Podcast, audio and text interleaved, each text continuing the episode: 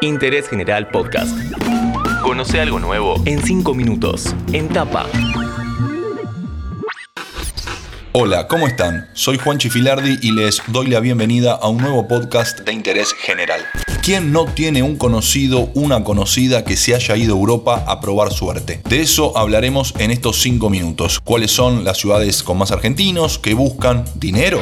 ¿Tranquilidad? ¿Cuáles son los trámites que hay que hacer para irse? Para charlar de este tema la llamamos a Eliana Dil, que está radicada en Europa. Mi nombre es Eliana Dil y soy la fundadora de Argentap, una plataforma para los que quieren emigrar y emprender en España y próximamente en toda Europa. Argent App. ¿Qué es eso? Una aplicación con información actualizada que funciona como una red de contención para tu viaje.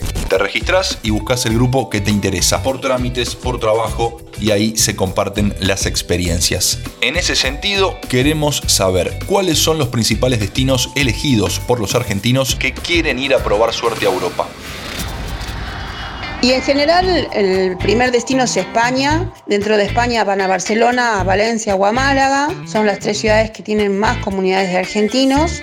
En segundo lugar tenemos Italia. Hay muchos que van a hacer la, ciudadanía, que van a sacar el pasaporte mm, italiano y bueno, y ahí capaz que los trámites se alargan un poquito en la comuna donde están esperando y terminan quedándose, buscando un empleo y quedándose. Y ahora hay una tendencia también a ir a Portugal, porque en Portugal están dando un permiso de, de búsqueda de empleo y entonces te dan la posibilidad de quedarte un año y después se puede renovar por otro y luego pedir arraigo y entonces a los que no tienen ciudadanía comunitaria es una posibilidad hoy Portugal para ellos.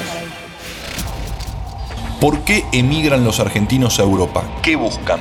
Lograr algunos objetivos que no hemos logrado en nuestro país, buscar una oportunidad de empleo, alguna posibilidad de, ir por hacer una carrera, ¿no? Y después hay muchos que van a emprender también. Es más fácil ir con un proyecto y emprender y también comercializar tal vez con la misma empresa que tengas en Argentina o poder abrir nuevos mercados en algún que otro país de la Unión Europea. Entonces por ese lado hay una tendencia importante. Y por otro lado, bueno, buscan obviamente la seguridad, que hay algunas ciudades en nuestro país que están un poco complicadas, acá también, porque hay ciudades que también son conflictivas, pero en general nos consultan también eso, ¿no? A dónde puedo ir, que haya tranquilidad, que haya baja delincuencia, que se consiga empleo. ¿Qué onda los trámites? ¿En algunos lugares son más simples que en otros? Es una burocracia en todos los países del mundo, me parece. Más allá que acá de pronto hay cierta flexibilidad porque se pueden presentar algunas cosas online, se pide cita previa para la mayoría de los trámites y por ese lado es un poquito más factible. Pero a veces yo asesoro que, que lo hagan por medio de un gestor, que de pronto es un poco más caro, pero te da cierta seguridad de que todo vaya como corresponde y que vos no te estés equivocando por no entender o que te malinterpreten también del otro lado algún que otro paso, ¿no?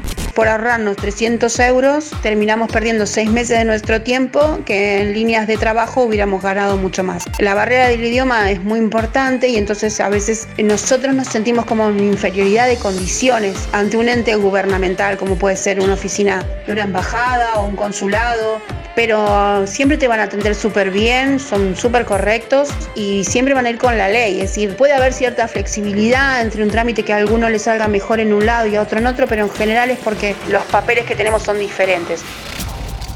Bueno, en pocas palabras, las cuestiones más importantes a tener en cuenta si se toma la decisión de irse del país tener la ciudadanía de algún país eh, comunitario o tramitar un visado para residir legalmente, ya que es importante lograr tener el número de extranjero, el NIE, que es un número con el que después vas a poder integrarte en el mercado laboral. Después hay que evaluar la parte económica y luego informarte muy bien de las posibilidades de cada región. En Europa, en 100 kilómetros puede cambiar totalmente una ciudad de la otra, un pueblo del otro, las posibilidades. Queríamos charlar un poco sobre por qué tantos argentinos van a probar suerte a Europa, lo que buscan, los lugares, los trámites que hay que hacer. Y por eso la llamamos a Eliana Dil, que pasó cinco minutos por interés general. Es un proceso complejo que lleva tiempo, pero con fortaleza y con ganas se puede. Y en Argentap justamente estamos para apoyarlos, asesorarlos en cada paso que van a encarar. Interés General Podcast. Encontrarnos en Spotify, en Instagram y en interésgeneral.com.ar.